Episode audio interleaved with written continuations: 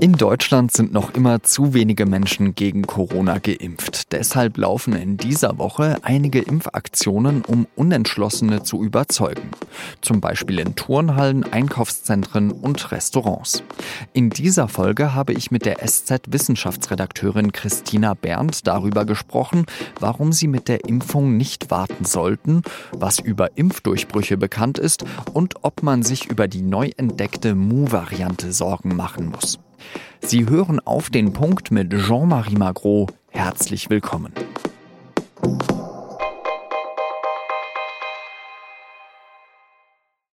In den vergangenen Wochen ist die Pandemie eher in den Hintergrund gerückt. Zwar meldet das Robert Koch Institut mittlerweile durchschnittlich 10.000 Neuinfektionen am Tag, aber die Intensivstationen laufen noch nicht mit Covid-Patienten voll. Das kann sich aber schnell ändern, warnt zum Beispiel der SPD-Gesundheitsexperte Karl Lauterbach. Er fordert deshalb beim Fernsehsender Welt für bestimmte Bereiche die 2G-Regel. Er hält die gerade in Restaurants, aber auch in Bars oder in Clubs sehr sinnvoll. Sie schützt die ungeimpften und gleichzeitig gibt ja einen Anreiz, sich impfen zu lassen. 2G, das würde bedeuten, dass nur noch die, die gegen Covid-19 geimpft oder von der Krankheit genesen sind, Zutritt zu diesen Bereichen hätten. Vor allem die FDP hält das für nicht mit den Grundrechten vereinbar. Auch Getestete sollten weiterhin in einem Restaurant Platz nehmen dürfen. Klar ist, das Impftempo wird immer langsamer. Von der Herdenimmunität ist Deutschland noch weit weg. Aktuell sind ungefähr 62 Prozent der Deutschen vollständig geimpft. Gesundheitsminister Jens Spahn hat gesagt, dass noch 5 Millionen Menschen und mehr sich in den nächsten Wochen gegen Corona impfen lassen müssen. Erst dann könne er sicherstellen, dass das Gesundheitssystem im Herbst und Winter nicht wieder am Anschlag arbeiten muss. Vergangene Woche haben sich nur knapp über 100.000 Menschen gegen Corona impfen lassen.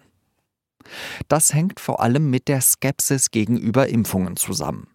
Ich habe deshalb mit der SZ-Wissenschaftsredakteurin Christina Berndt gesprochen und ihr Fragen gestellt, die auch in meinem Bekanntenkreis immer wieder gestellt werden. Christina, wie würdest du denn gerade die Gesamtsituation der Pandemie beurteilen in Deutschland? Wenn man auf die Zahlen guckt, auch die blanken Inzidenzen, dann sieht es ja im Moment nicht ganz so dramatisch aus. Ne? Wir haben da jetzt so eine Inzidenz von 90 und die erhöht sich momentan auch gar nicht mehr. Die ist jetzt schon fast zehn Tage lang ungefähr auf diesem Wert. Also das wirkt eigentlich ganz beruhigend.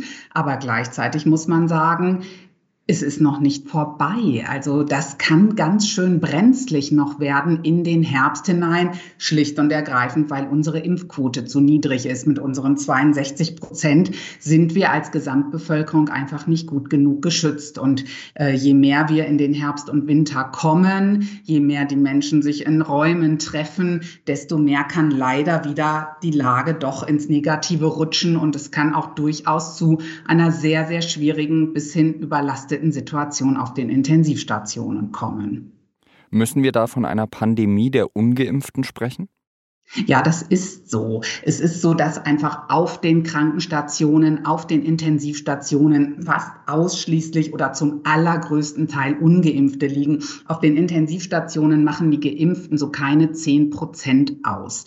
Wenn dort ein geimpfter Mensch liegt, ist das in aller Regel ein betagter Mensch, weil Menschen in höherem Alter eine schlechtere Immunantwort haben und oft eben nicht gut genug auf die Impfung reagieren. Das heißt, die werden oft oder mitunter doch noch schwer krank, wenn sie sich infizieren. Für alle anderen gilt, der Impfschutz ist da, der schützt uns vor schweren Verläufen, aber äh, die ungeimpften sind eben nicht geschützt und die liegen jetzt in den Kliniken.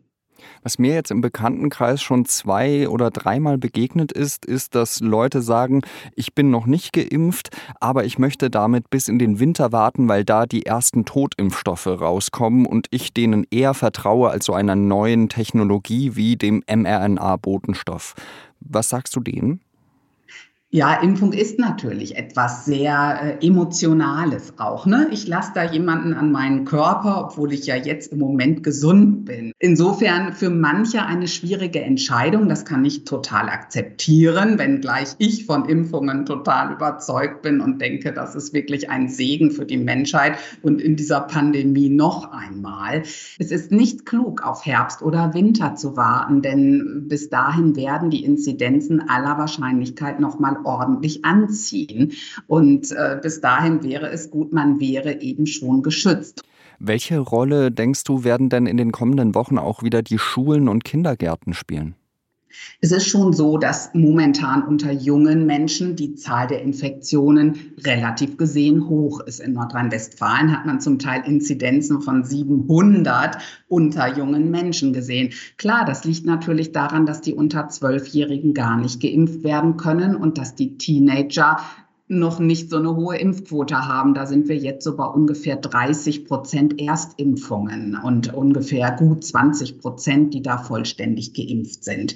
Man muss sich natürlich auch nicht so viel Sorgen machen um die jungen Menschen. Es gibt zwar eine gewisse Gefahr vielleicht, dass auch sie Long-Covid entwickeln, aber in der Regel stecken sie natürlich auch die Infektion ganz gut weg. Und man muss natürlich auch bedenken, es ist nicht so, ja, wie manche sagen, jetzt gehen die Kinder zur Schule und dann ist die Durchseuchung programmiert. So schnell geht das auch wieder nicht. Denn die tragen ja noch Masken, es gibt noch gewisse Abstandsregeln, die werden ständig getestet, zwei, dreimal die Woche.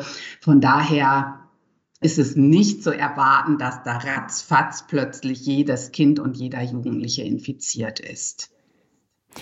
Die drei Kanzlerkandidierenden haben alle einen Lockdown ausgeschlossen. Glaubst du, dass man das wird halten können und jetzt speziell auch auf die Schulen und Kitas betrachtet, äh, heißt es ja auch immer wieder von Experten, die sollten trotz der Pandemie geöffnet sein, einfach weil die Schäden durch einen Lockdown für die Kinder noch größer sind, äh, als wenn sie die Infektion erhalten. Richtig, also ich äh, sehe das auch so. Ich äh, finde die Schäden durch den Lockdown massiv bei den jungen Menschen. Also man sieht das ja, wie häufig es da zu Angststörungen, zu Depressionen gekommen ist. Also die jungen Menschen, die leiden sehr. Und unter der Corona-Infektion selbst leiden die sehr, sehr selten. Das betrifft, wenn dann Kinder mit Vorerkrankungen in der Regel ja nur. Und die sind auch in der Regel geimpft oder haben ein geimpftes Umfeld oder dürfen auch im Extremfall der Schule fernbleiben. Von daher glaube ich, dass das zu halten ist, wenn man es will, dass man die Schulen offen lässt und dass man damit keine massiven Risiken eingehen wird. Äh, ja, man sollte sich ja auch dort die Infektionen klein halten durch all die Maßnahmen, die ja auch getroffen werden, wie Masken und Abstand. Und dann muss man eben sehen, wie viele Kinder am Ende geimpft werden. Aber grundsätzlich halte ich es für möglich und es wäre auch wichtig, jetzt wirklich den Kindern Schule zu ermöglichen. Wann denkst du, können wir mit einer Impfung der unter Zwölfjährigen rechnen? Da ist ja jetzt offenbar BioNTech, ne? die sind da wieder die Ersten, die sind jetzt kurz davor, die Zulassung, äh, den Zulassungsantrag einzureichen. Das soll noch in diesem Monat passieren und dann muss man sehen, wie schnell die Zulassung kommt. Sicher noch in diesem Jahr. Was ja auch immer wieder kursiert, sind neue Varianten. Jetzt habe ich zum Beispiel letztens etwas von der Mu-Variante gehört, die auch Merkmale aufweist, dass sie gegenüber den Impfstoffen vielleicht entkommt äh, und äh, auch Geimpfte wieder erkranken. Wissen wir da schon mehr? Müssen wir uns da Sorgen machen, dass wir eine neue Pandemie bekommen? Also Mu macht mir aktuell noch keine Sorgen. Das sind vor allem Labordaten, die wir da haben. Sehr, sehr wenig Fälle wurden da bislang festgestellt. Grundsätzlich besteht die Gefahr, ja, es können sich ständig irgendwo neue Varianten entwickeln, die womöglich dann unsere Impfstoffe nicht mehr so schlagkräftig machen dass sie die Impfstoffe wirklich komplett aushebeln. Die Gefahr besteht eigentlich nicht, weil das Virus ja sich auch nicht komplett ändern kann. Ja, damit es weiter uns Menschen infizieren kann, muss es ja gewisse Eigenschaften in diesen Stachelproteinen behalten. Und gegen diese Stachelproteine wirken unsere Impfstoffe. Dagegen bilden wir Antikörper. Von daher glaube ich jetzt nicht, dass wir demnächst eine komplett neue Corona-Pandemie bekommen, gegen die wir nichts mehr tun können. Aber ja, schnell impfen wäre gut, damit wir eben auch vor neuen Varianten geschützt sind. Nur Mu ist im Moment so wenig und so klein. Also Delta ist einfach so ein gigantisch angepasstes Virus. Ja, das ist ja so aggressiv, so ansteckend, dass dagegen im Moment kaum eine andere Variante eine Chance hat. Auch nicht Beta und Gamma, die ja durchaus auch so eine Immunfluchtgefahr haben. Aber die sind auch so viel weniger ansteckend als Delta, dass sie sich bislang bei uns auch nicht ausgebreitet haben. Ganz lieben Dank dir für deine Expertise, für diese wichtigen Einschätzungen, Christina Berndt, und ich wünsche da noch einen schönen Tag. Ja, dir auch. Gerne.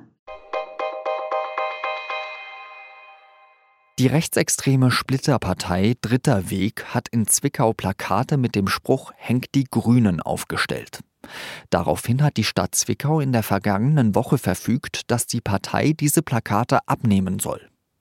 Wegen Verstoßes gegen die öffentliche Ordnung und die Menschenwürde.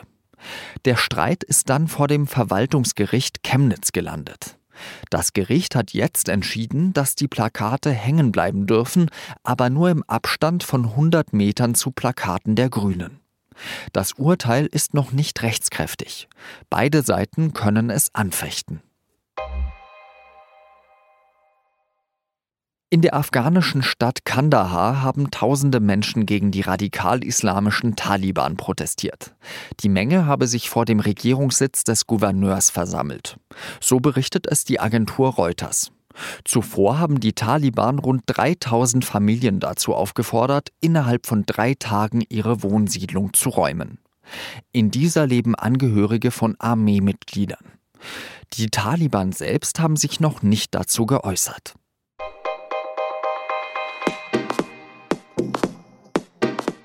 Heute mal eine Abmoderation, die so ein bisschen abweicht von allem, die nämlich im Dialog entsteht. Dieses Mal ist es so, dass wir einen Abschied feiern.